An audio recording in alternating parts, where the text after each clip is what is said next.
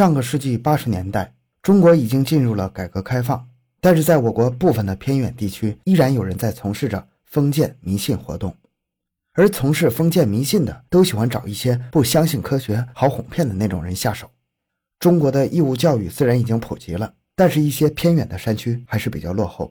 由于当时乡下村民的文化程度普遍不高，而骗子也牢牢抓住了这一点，对乡下的村民进行关于封建迷信的宣传，有不少人都受到他们的蒙骗，损失了不少钱财，甚至还有走上违法犯罪的道路，最终丢失了性命。这里面还有一些人坠入了不法分子编造的谎言之中，做起了升天成仙的美梦。一九八零年，贵州地区发生了一起骇人听闻的惨案，两户人家的十三条人命就因为一个成仙的骗局断送掉了。欢迎收听由小东播讲的《男子意欲成仙，却被骗子害死了全家》。回到现场。寻找真相。小东讲故事系列专辑由喜马拉雅独家播出。一九八零年农历新年的前几天，两名农户张胜红和张青红带着行李来到了织金县村民谢显吉的家里，似乎有在这里常住的打算。这两个人当时都已经成家立业了，也有不少的子女。他们这样抛家弃子的做法显然是不太正常的，而谢显吉又为什么会收留他们两人在家中常住呢？他们和谢显吉究竟是什么关系？原来他们两人在几年前就拜到了谢显吉门下，成了他的弟子，要想跟随谢显吉一同学习修道成仙的法门。这个谢显吉从小的时候就不喜欢在学校中学习，他讨厌日复一日死板的学习，所以。初中还没毕业，就进入了社会谋生，体验着无拘无束的生活。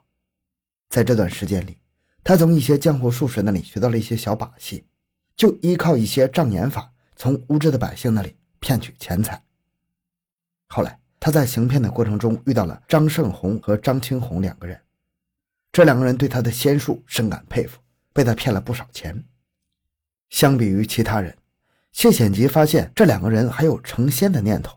两人并不是想要简单的度过一生，本来就对封建迷信极其崇拜的两个人，打心底里相信谢显吉就是仙人在世，也坚信他确实在峨眉山跟随仙人学艺，并想让他带着自己一起登上金顶学习成仙的法门。谢显吉看这两个人非常容易哄骗呢，就答应收他们为徒，承诺日后领他们见自己的师傅，甚至还和自己的两个徒弟结拜成了把兄弟。为了稳住二人，谢显吉为他们展示了阴斩和求天术的把戏。所谓阴斩，指的就是谢显吉在两个人面前斩首一个纸人，他的同伙会在别的地方斩杀一只鸡鸭，之后谢显吉会让两个人去到鸡鸭尸体所在的地方。两个人被他的手段骗得团团转，真的以为鸡鸭是被他的阴斩所杀的。但是不得不说的是，谢显吉这个漏洞百出的表演。还是蒙骗了一心成仙的两个人，这让两人对师傅的手段坚信不疑。而所谓求天书，也是一个简单的小把戏，就是谢显吉会提前爬上屋顶，然后大喊自己见到了仙人。在两名徒弟出来之后，他就偷偷的从后面跳下房顶。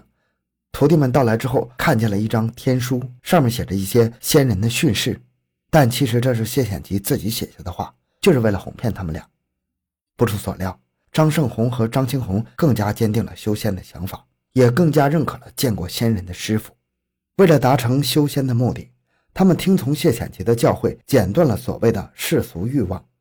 两人家中的妻儿老小也不管不顾了，过起了省吃俭用的生活。而他们节约下来的钱都被谢显吉用各种手段骗走了。时间一长，张胜红和张青红便不断央求谢显吉带自己去峨眉山。不过每次谢显吉都用各种手段搪塞了过去。可是两个人觉得自己已经把全部的财产都给了仙家，诚意已经很充足了，仙人没有理由不见自己，便去找谢显吉理论。这次他们显然是铁了心要谢显吉给他们答复，被逼无奈，谢显吉只好应承下来。不过他知道，如果带他们去了峨眉山，自己的骗局就要被拆穿了。为了能够摆脱这两个人，一个邪恶的计划在他心中酝酿成型。谢显吉为了避免两个人成仙梦破碎后报复自己，抢回当初自己骗他们的钱，便打算彻底除掉这两个人。但在他进行策划的时候，忽然想到了，他们两个人跟他都提过都有家人。当时这两个人都有妻子，而张胜红更是有九个孩子，其中大儿子已经成家立业了，他的妻子也是当地有名的母老虎。如果他们找上门来，那自己显然是应付不了的。为了彻底除去后患，谢显吉决定设计害死两人的全部家眷，以免后顾之忧。他先是欺骗了两个人，自己几天前上天拜了祖师爷。在他的诚心恳求之下，祖师爷终于同意了让他的徒弟成仙的请求。两个徒弟听了十分高兴，非常感激师傅对他们的栽培和推荐，并表示在两人成仙之后一定不会忘记师傅往日的照顾。说罢，两个人还流下了激动的泪水。此时，谢贤基却突然问起了他们家人的情况，这让两人十分困扰，因为他们不愿意就这样和自己的家人分开，尤其是张胜红。他深爱着自己的九个孩子，于是便产生了纠结的情绪。张胜红认为，如果成仙就要家人分开的话，那他就选择陪在家人身边，不成仙了。谢显吉见他们出现了迟疑，便赶紧接话说：“祖师爷看出他们的家人也有仙缘，他们可以带着他们的妻儿一同升仙。”两个人听后大喜过望啊，他们当即表示愿意接家人一同过来。不过谢显吉考虑到。张胜红的妻子太过强势，便让张青红先去张胜红家劝说张胜红的妻子，之后两人再一同去张青红家把他妻子接来到谢显吉这里来。等待人员聚集之后，谢显吉的阴谋开始实施。谢显吉这里提到的成仙，其实就是杀害八个未成年的孩子，其中还美其名曰的送反体户和分身法。是用匕首刺死，或者用炸弹炸死。按理说，张世红应该及时制止谢显红的这一计划，但是在成仙的念头下，他已经完全失去了思考能力。他甚至觉得自己是在救赎自己的子女，因此很开心的答应下来。率先出发的张青红工作的十分顺利，张胜红和他自己的妻子在两个人的影响下，也早就对成仙事情深信不疑。尤其是张胜红的妻子，更是坚信自己有成佛的潜力，因此在听说谢显吉答应带他们成仙之后，两人便答应着跟张青红一起走了。张青红夫妇还听从谢显吉的命令，带上了自己的一对子女。这边张胜红和谢显吉也来到了张胜红的家里，他们先是将家中能变卖的东西卖了个干净，然后用卖到的钱买了一把匕首和一些炸药。在准备妥当之后，他们在一天深夜叫醒了张胜红的八个子女，把他们带到了村外的一个山洞之中。谢显吉让张胜红守在洞口，防止有人过来。然后他先将两名女孩带进了山洞，然后用匕首把他们活活的刺死。之后又在山洞的地面上摆上了符纸，并将炸药放在了纸阵中间。随后，其将其余的六个孩子带进了山洞，让他们围着纸符跪下。随后，其点燃了纸阵中间的炸药。直接炸死了两名孩子。看着存活下来的四名孩子，谢显吉没有丝毫的怜悯之心，又用匕首刺死了那四个惊魂未定的男孩。在他行凶的时候，孩子凄厉的惨叫声充满了整个山洞。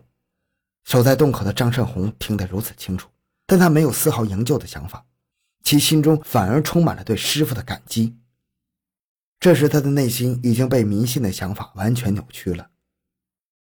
在杀死了八名孩子之后，张胜红和谢显吉也动身回到了谢显吉的住所。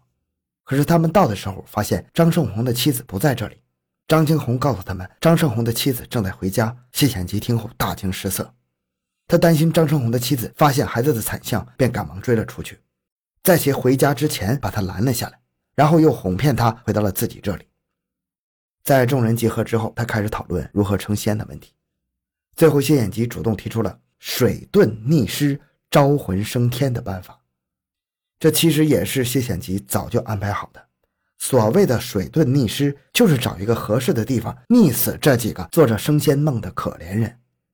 在经过细心的筛选之后，他们选择了在位于綦江县城的东北方向的石门滩举行所谓的升仙仪式。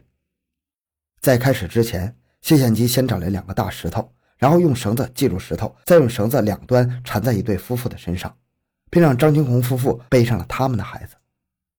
之后，他又将石头放在了河滩边的悬崖上，让其处于一半悬空的状态，并让每对夫妇用手按住石头。他说。一会儿他会用招魂术引走他们的灵魂，然后他们就会不自觉地放手，石头就会带着他们的身体沉入水中，这样他们就能完成升仙的仪式了。他们早已经被谢显吉洗脑了，对这样的危险举动没有丝毫的察觉，只是一心想着成仙的白日梦。随后，谢显吉让几个人闭上了眼睛，他自己则躲在几个人的后面。大喊一声“上天”之后，用脚将几个人踢落山崖。张青红在跌入水中后，感到了一阵刺骨的寒冷，他猛地清醒过来。既然谢显吉说自己会失去知觉，那为什么自己会有溺水的感觉呢？他这才反应过来，谢显吉就是一个谋财害命的恶魔呀。他赶忙回首寻找自己背上的孩子，可是孩子早已经被河水冲得不知去向了。哀痛不已的张青红此时知道自己自身难保，便放弃了寻找孩子的念头。在解开绳索后，在解开绳索后，便拼命地向岸边游去。然而就在此时，一道强光向他的脸上射来，原来是谢显吉正在观察他们是不是已经死了。张青红看清之后，便对着谢显吉破口大骂。谢显吉则不断地向他投掷石头，希望能把他打死在河里。好在张青红水性还不错，躲过了几次致命的攻击。安全的返回了陆地。之后，他便马不停蹄地赶到了当地的派出所，向民警们举报了谢显吉的所作所为。警方赶到这里，案件事关重大，立即组织了大量人手搜捕谢显吉。躲在家中的谢显吉听说了这个情况，在坚持了二十多天之后，终于放弃了抵抗，去往派出所自首。而这名害死了十三条人命的恶魔，也被处以极刑。好，今天内容就到这里。小东的微博账号主播小东讲故事，感谢关注，咱们下期再见。